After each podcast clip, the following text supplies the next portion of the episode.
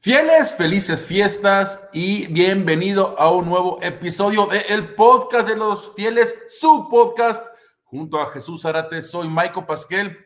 Jesús, una semana realmente para el olvido. Ahorita entraremos a detalle en lo que pasó en el juego en el lunes por la noche contra Baltimore, pero antes que nada te mando un fuerte abrazo. Feliz Navidad, se acerca el año nuevo y que es un gran 2024. Muchas gracias, Michael. Igualmente para ti, feliz Navidad y próspero año nuevo. Contento de platicar nuevamente aquí en el podcast de los ah, fieles. Es cierto que fue una derrota esta, esta semana, pero bueno, siempre hay detalles muy interesantes que analizar y qué cosas se pueden corregir para el futuro. Mira, vamos a empezar con Brock Purdy. ¿Te parece? Sí. Porque a mí me hace muy injusto las declaraciones de exjugadores, de jugadores de otros equipos que he leído claramente era el gran favorito entrando a este partido para MVP. Eso nadie te lo puede quitar. Eso nadie te lo puede quitar. Y sabes que quiero dejar una cosa, dejarlo muy claro. Peyton Manning, Tom Brady, Dan Marino, en varios juegos lanzaron cuatro intercepciones. Es más, Peyton Manning tuvo un partido de seis intercepciones. Y estás hablando de uno de los mejores quarterbacks de la historia. Y sí, y sí lo comparo porque Brock Purdy, así como Peyton Manning y Tom Brady lo lograron, Tom Brady está en la conversación para MVP. ¿Me explico? Después de esta triste actuación, esta gris actuación, pues obviamente ya los momios bajan y el favorito de Mark Jackson porque tuvo una sólida actuación. Pero sí lo quiero dejar en esa, en esa misma frase, en la misma oración. Sí, Brock Purdy estaba para ser jugador más valioso. Y ya los momios han bajado después de esta actuación. Y si vemos el, juego, Jesús, tú, tú, por supuesto tuviste ah, la oportunidad de, de narrarlo, pues la primera serie movieron muy bien el balón si me da, si, analizando el juego, analizando todas las jugadas de las que lanzó, yo te puedo decir que, mira, la primera intercepción claramente es su culpa porque no va a caer Hamilton del lado derecho.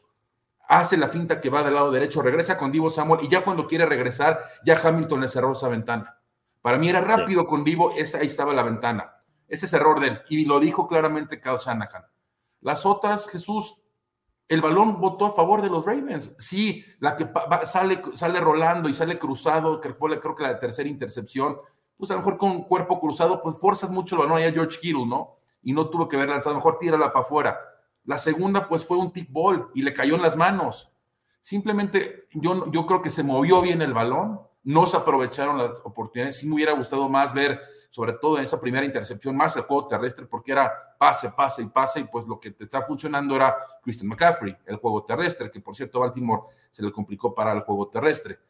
En fin, creo que es una noche para el olvido y darle vuelta a la siguiente página, pero lo de Brock Purdy simplemente es una mal día, como cualquiera Jesús la puede tener, y lo hemos platicado a lo largo de toda la temporada. Así como cuando se perdió contra Cleveland, que no fue la mejor actuación de Purdy, le dio la oportunidad de ganar al equipo. Después contra Minnesota, contra Cincinnati sí tuvo un error ahí que le interceptaron en la zona roja, que era para empatar la, oportunidad para empatar el partido. Pero bueno, pero estás hablando que hoy en día, Jesús, queramos o no, y esto es una realidad, San Francisco tiene en sus manos para quedar número uno en la conferencia nacional, ganando sus siguientes dos partidos que son en Washington y, y, y recibiendo a Los Ángeles Rams. Así que olvídense lo que pasó ya. Van a aprender mucho, como dijo Fred Warner. Vamos a estudiar qué, pasó. Ya es darle la vuelta a la página. Pero Brock Purdy, para mí, para mi gusto, Jesús, sigue siendo el élite del NFL. Cualquiera puede tener un juego como lo que tuvo contra Baltimore. Sí, exactamente. Brock Purdy no deja de ser un muy buen eh, quarterback a pesar de las cuatro intercepciones. Está claro que es el, podemos decirlo, el peor juego de su carrera en cuanto a los números. Es la primera vez que lanza uh, cuatro intercepciones en un partido en la, en la NFL. Entonces, tú mencionabas algunos grandes eh, mariscales ahí de la historia que también les ha tocado. Entonces, no es como si Brock Purdy fuera fuera el primero, ¿no? Y, obviamente va a aprender de esto, porque incluso Kyle Shanahan lo mencionaba, dice que, que la única que él miró un, error de Purdy fue en la primera intercepción, precisamente esa que lanzó en la zona de anotación. Después las, las otras tres fueron desvíos de Baltimore, que obviamente hay que darle mucho crédito a Baltimore, ¿no? Por hacer e, ese tipo de jugadas, pero ahí también cuentas con, con fortuna, porque yo recuerdo que, por ejemplo, en una ocasión también Safe Flowers, el receptor de los Cuervos, en un pase que le lanzó Lamar Jackson, empezó a, a maravillar, allí el balón y desafortunadamente no estaba ningún esquinero de San Francisco cerca, sino también lo hubieran interceptado. Y no fue solamente esa jugada, fue otra también donde pudieron haber interceptado a Lamar Jackson, pero digamos que el, el balón no, no votó a favor de, de, San Francisco, así de simple, y la gran diferencia fue, y, y, se perdió el partido simplemente sin quebrarnos tanto la, la, cabeza, ¿no? Simplemente porque hubo cinco intercepciones de, perdón, cinco, sí, cinco intercepciones y turnovers, bueno, de, de San Francisco contra cero de Baltimore en penalidades, 10 penalidades para más de 100 yardas, 102 yardas. Entonces, así es difícil ganar. Es una receta para perder cualquier partido. Y, y, y, lo bueno de esto es que son detalles que San Francisco bien puede corregir, claro. porque tú lo mencionabas, ¿no? Movió bien el balón, incluso el mismo Brock Purdy pasó para 255 yardas. Uh -huh. Obviamente nos enfocamos en las intercepciones porque pues eh, causó en parte la, la, derrota, ¿no?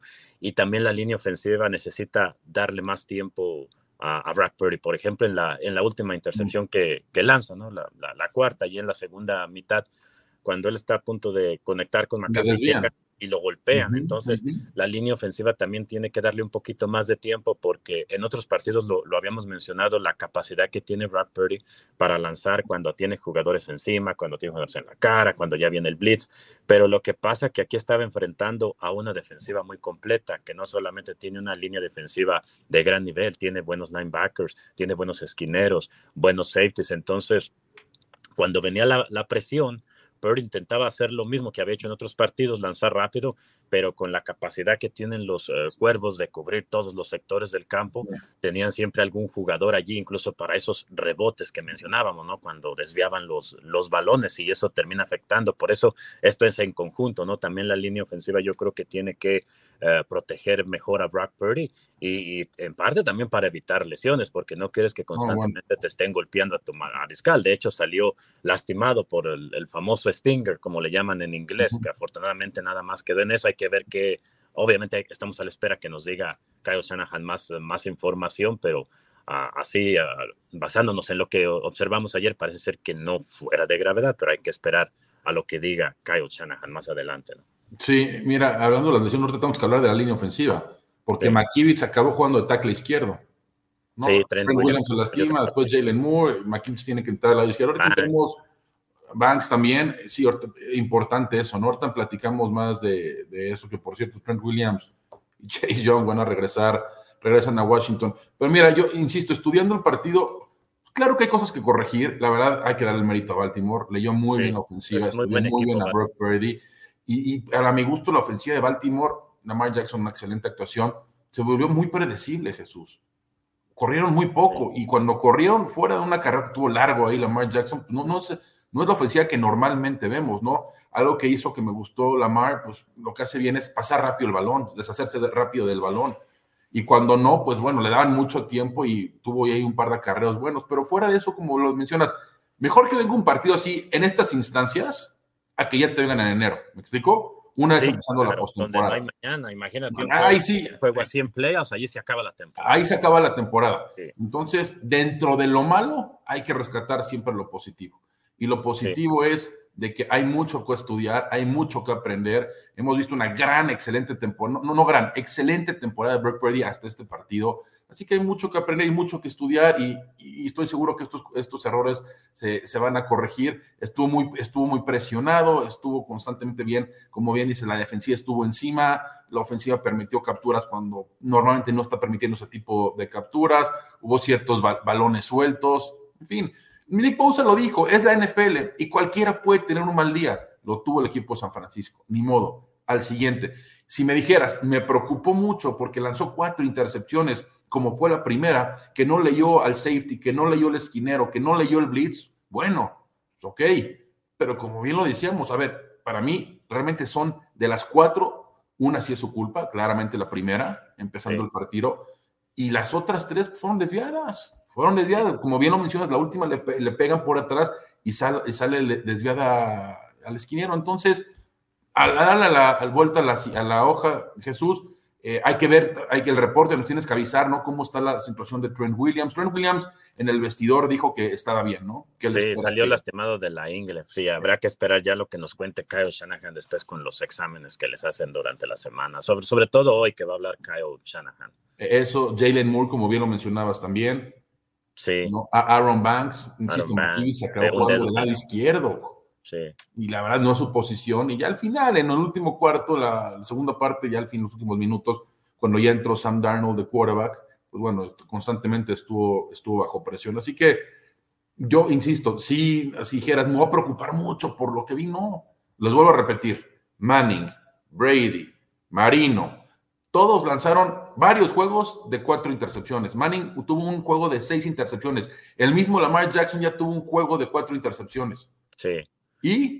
y, de hecho, fíjate que por eso yo creo que también viene esa frase, ya ves esa frase famosa que dice que en la NFL las buenas defensas ganan campeonatos y, yo sé que estamos en una época donde digamos, quizás las reglas del juego favorecen más para, a, los, a la ofensiva, ¿no? Para ver un juego de, de, más puntos, de más anotaciones, pero cuando te enfrentas a defensas así, de este calibre como la de los Cuervos de Baltimore, sí tienen la capacidad de, de hacer ver mal a cualquier ofensiva, a, cualquier, eh, a cualquier mariscal, recordando así defensas de épocas grandes. Yo recuerdo, por ejemplo, donde estaba Jan Lynch, el gerente general de los 49ers, de los Bucaneros, cómo hicieron ver, ver, mal en aquel Super Bowl a, Rich Gannon, y que Rich Gannon era un gran mariscal. De los, pues ganó MVP esa temporada, si mal recuerdo. Sí, esa temporada creo que gana MVP Rich Gannon. Sí, las grandes defensas, una, una, una defensa de, de, gran calibre tiene la capacidad de, de, hacer mal a cualquier mariscal, no importa si te llamas Tom Brady, si te llamas Patrick Mahomes, si te llamas Peyton Manning, como te llames. Una, una gran defensa puede hacer ver mal a cualquier eh, mariscal. Sí, y, bueno, y, no pasa nada. Mira, los jugadores que estamos diciendo, Salón de la Fama, todos. Tom Brady es cuestión de tiempo para que sea Salón de la Fama, el mejor quarterback el mejor jugador de toda la historia, pudiera ser para varios. Y mira, ibas, y, y, tuvo días malos. Y yo creo que si me, si me das a ver, realmente es el primer día malo de la carrera de este joven quarterback llamado Brock Purdy. Y lo que me gusta es que ver el lenguaje corporal de, de, Brock Purdy, porque ves tú a otros mariscales de repente cuando les toca un juego así de tres Mahomes? Mahomes? Sí, los ves tú en la expresión de la, de la cara y como muy apagados, como muy tristes. Y Brock Purdy tú lo mirabas así como, como enojado, como con ganas de, de que se vuelva a jugar el partido. O sea, no, no sé si me explico, pero... Todo, todo, todo. Con esa personalidad que, que tú quieres ver en tu, en tu mariscal en situaciones así. Oye, y ya de cara, este, pues a lo que hoy ahorita hablaremos, porque insistimos en un juego contra Washington importante, pero quiero hablar un poco de la defensiva, Jesús. Entendemos lo de Brock Purdy, no, ok, eh, hay mucho que mejorar, pero simplemente tranquilos, es un juego, ¿no?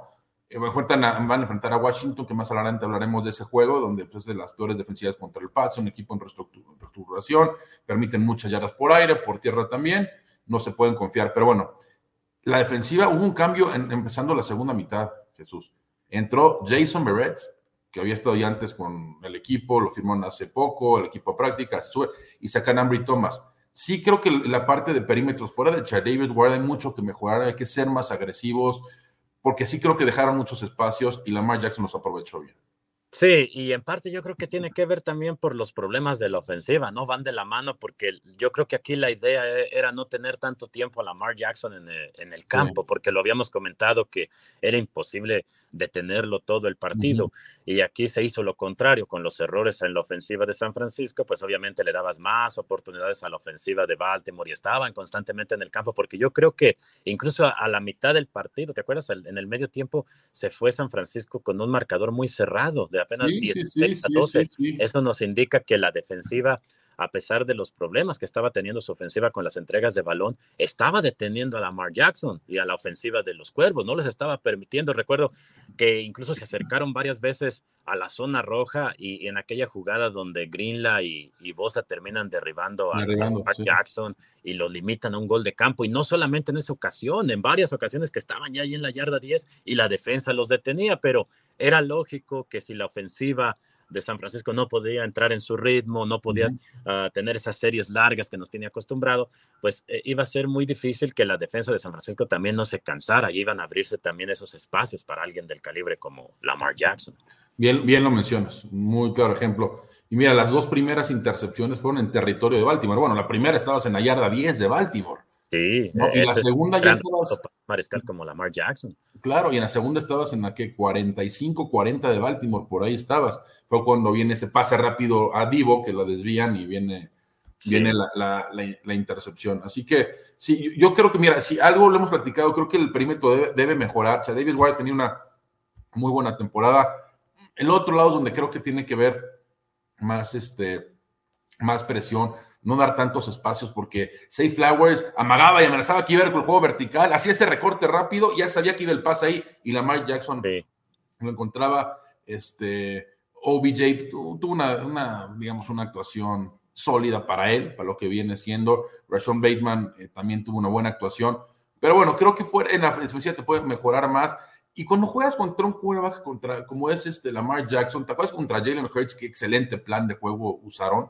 Pues bueno, Lamar Jackson lo estudió bien, se, tuvo mucho tiempo en la bolsa de protección y cuando encontró esos espacios, sobre todo por, no por los extremos, Jesús, porque eso sí lo cerraron muy bien, por entre el guardia y el centro y, los tackles los aprovechaba bien. Y ahí tuvo dos acarreos buenos Lamar Jackson, ¿no? Pero el tiempo que le dieron sí fue mucho y es que es lo difícil, ¿no? ¿Cómo enfrentas esta defensiva? Ok, mandas blitz, lo mandas, pero tienes tienes totalmente la responsabilidad de que no se te puede escapar Lamar Jackson. ¿Estás de acuerdo? Se te escapa y es una jugada grande. Así que es difícil, pero si algo se va a aprender es esto, porque muy probablemente o probablemente ya todo, todo puede pasar en playoff, pero más adelante Jesús puedas ver a Jalen Hurts en un juego de playoff.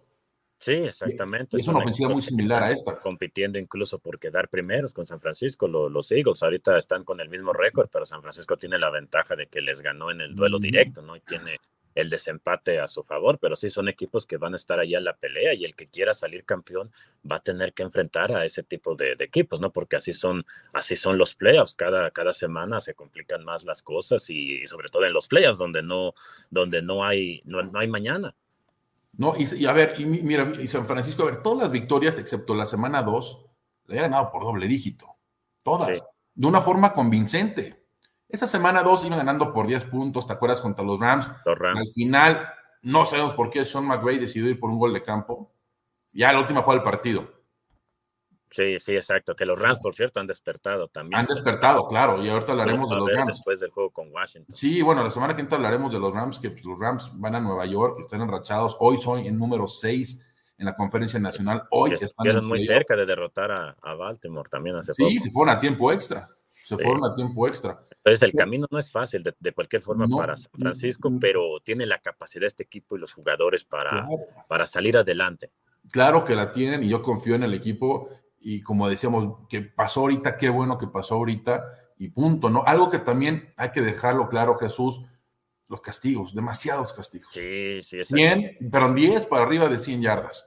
Esos castigos, hay ciertos castigos que no puedes tener. El de Wisnowski, por ejemplo, el pateador, ya después que te regresan bien una patada, y un empujón que das ya fuera de esos 15 yardas. Los esquineros también tuvieron ahí ciertos problemas este, en las primeras series de Baltimore.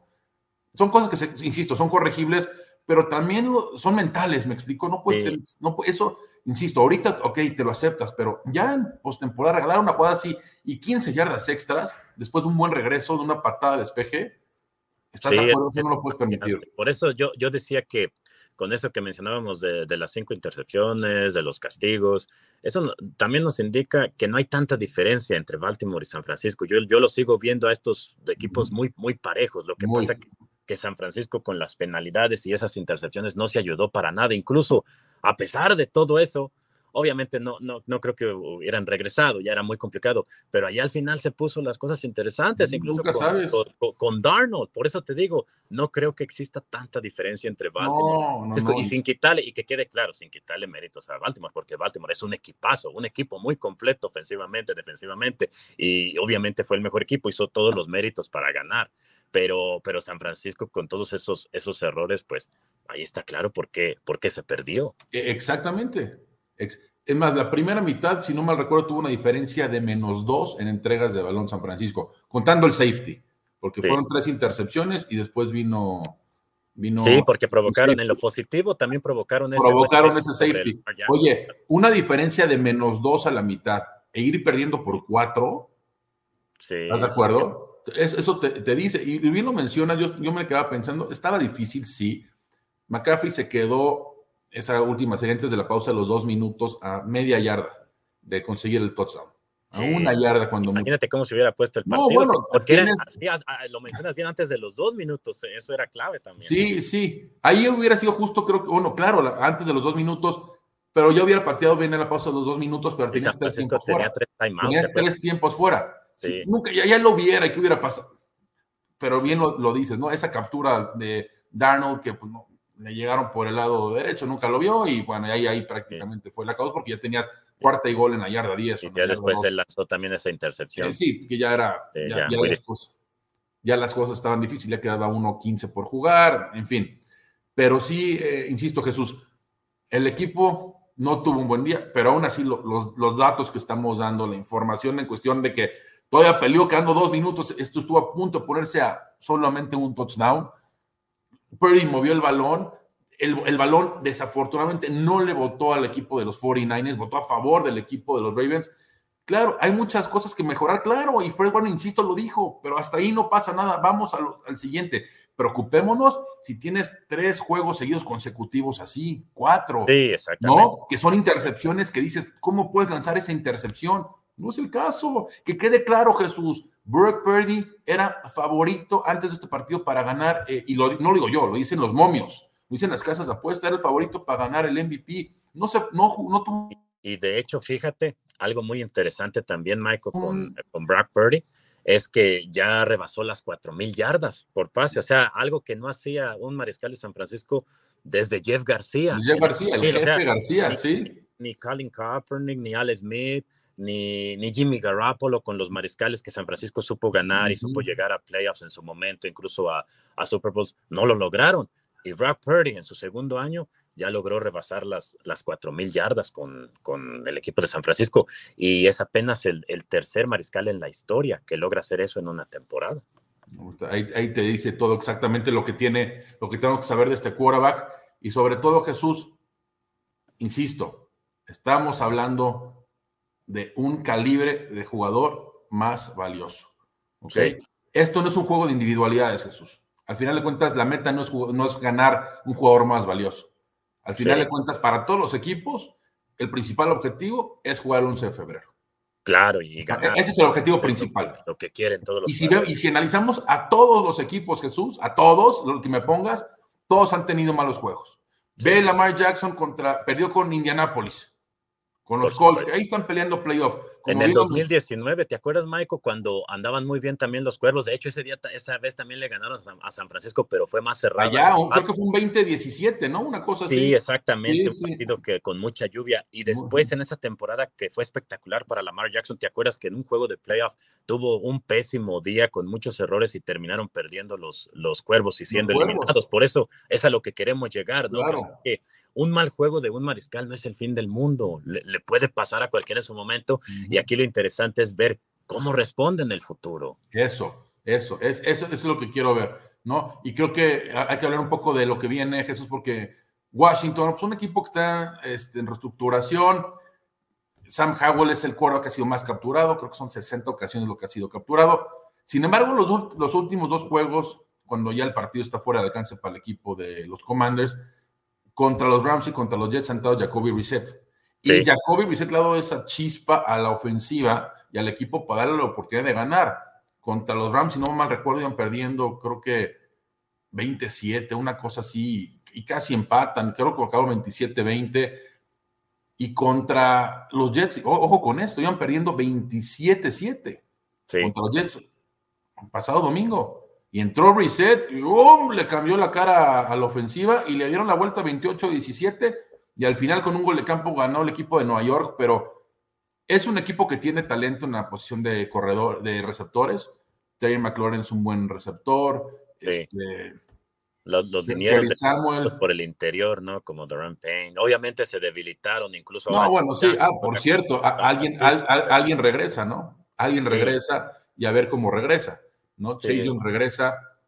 Obviamente, obviamente San Francisco va a llegar como el gran favorito, ¿no? Por no, bueno, los planteles, pero, pero eso, eso no te garantiza nada y por eso es muy importante que San Francisco corrija todo lo que ya mencionamos, ¿no? Yo creo que lo va a corregir, nos ha, nos ha demostrado esa capacidad cuando tuvo esa mala racha también de las tres eh, derrotas. Es un equipo ya con gran experiencia, ¿no? Grandes líderes en el, en el vestidor y es lo que se ocupa, ¿no? En estos momentos cuando tienes un partido así en la recta final de la temporada, ahora enfrentas a Washington y, en esos partidos a veces es lo que equilibra, ¿no? Cuando se enfrenta un equipo que en el papel es, es superior, a veces es lo que termina equilibrando la, la, situación, ¿no? Si, si es equipo favorito, comete errores y comete penalidades, el clima también a veces puede llegar a ser un factor, como recuerdo uh, cuando hablamos del 2019, esa temporada también enfrentaron a, a Washington y San Francisco también sí. llegaba muy, muy favorito, era, era de visitante ese juego también y cayó una tremenda tormenta que emparejó la situación y San Francisco no. apenas pudo ganar 9-0. 12-0, una, una, o 6-0, sí, 6-0. situaciones que 6-0, sí. el partido, ¿no? Pero sí, sí, de, en, en, situaciones normales, que, que no haya tantas penalidades, que no haya tantas turnovers, San Francisco debería de, de, de ganar el encuentro. Mira, hay que darle el balón más a McCaffrey. Creo que empezando, dando, y eso, créeme, se van a abrir muchos espacios en el juego aéreo. Pero todo empieza con el juego terrestre, es, la fuerza de este equipo y de ahí se deriva, creo que se le va a poder correr bien a Washington, como bien dices, perdieron a Chase Young, que está con el equipo de San Francisco, perdieron a Monte Sweat, que está con el equipo de Chicago, Daron Payne sin duda es un jugadorazo, sin embargo, pues es un equipo, insisto, vuelvo a decir, no está ahora en reestructuración, reestructuración nuevo, nuevo dueño, así que es un equipo joven y un equipo que está pensando en el futuro a tres, cuatro años, mientras que nosotros estamos pensando ya lo que puede ya pasar en los playoffs y por, su, por supuesto consolidarse el número uno en la conferencia nacional, Jesús. Así que no pasa nada, mal juego lo platicamos, a pensar en Washington, esperemos saquemos la victoria y ya después poder empezar en otro juego divisional, que por cierto, se han ganado los últimos partidos divisionales, los últimos 11 partidos divisionales, yéndonos ya hace a, este, a temporadas atrás y ya pensar en, en, esa victoria ante los Rams para poder quedar el número uno en la nacional. Que quede claro, porque me han preguntado, oye, ¿se puede que esta semana, aún con una derrota ante Baltimore, la semana 17, quedemos uno en la nacional? Sí, pero está muy difícil. ¿Qué tiene que pasar? Obviamente ganarle a Washington y que Filadelfia pierda contra Arizona en Filadelfia y que Detroit pierda contra Dallas en Dallas. Creo que sí. Detroit es más viable los Cowboys salen con favoritos, pero va difícil que Arizona vaya a Filadelfia y le gane. Sí, sí, podría ser. Bueno, a Filadelfia se le complicaron bastante los gigantes. Yo esperaba sí, sí, que fueran más, uh, más fácil. Entonces, obviamente creo que Filadelfia le va a ganar también a los Cardenales, pero quién sabe, ¿eh? O sea, tengo ciertas dudas porque con el regreso de Kyler Murray, como que la ofensiva de, de, los Cardenales se ve más peligrosa. Entonces, habría que ver si por allí San Francisco recibe alguna ayudita de sus rivales de, de división y ya si ellos hacen su trabajo contra los Washington. Pero para no complicarse la vida, simplemente Exactamente. los próximos dos Partidos, exactamente. Y ya no te tienes que preocupar qué pasa en los. En a, pensar, a, a, pensar exactamente en ganar en Washington y a ganar el último juego de temporada regular en casa contra los Rams. Ya a pensar en la semana de descanso, Jesús, pero este es el fabuloso mundo de la NFL semana tras semana. No nos no dejamos de ver sorpresas. Los Raiders fueron y le pegaron a Mahomes y a los Chiefs. Sí, no. Sí, exacto. Hace unas semanas, no, Búfalo, no hay quien quiere hablar de Búfalo. Oye, Búfalo dicen que nadie se lo quiere enfrentar porque viene enrachado, todavía tiene posibilidad de ganar la división. a los Cowboys la semana pasada. Exactamente. Y ya no, se metió en la pelea. Ya está metiéndose en la pelea para la división, tendría que perder Miami. Pero bueno, eso es ya cosa ajena a, a, otros equipos. Nosotros estamos enfocados en los San Francisco 49ers. Y bueno, Jesús, pues ya nos veremos el próximo año, en el 2024. Te mando un fuerte abrazo, que sea un gran año, que la pases muy bien con todos sus familiares y seres queridos. Y Jesús, ya nos estaremos escuchando en una semana exactamente, pero enero del 2024. Muchas gracias, Michael. Igualmente para ti, para todos tus familiares y amigos, que sea un gran uh, 2024. Y sí, la próxima semana precisamente ya será el, el, nuevo año. Y para que nos acompañen y también en los siguientes días estar muy pendientes, ¿no? Que Kyle Shanahan nos dé allí buenas noticias con los jugadores lastimados, quién va a practicar, quién no practica, a ver si puede regresar también Eric Armstead. Entonces estaremos muy pendientes de esas situaciones. A nombre de Jesús Zárate, soy Michael Pasquel. Esto fue el podcast de los fieles.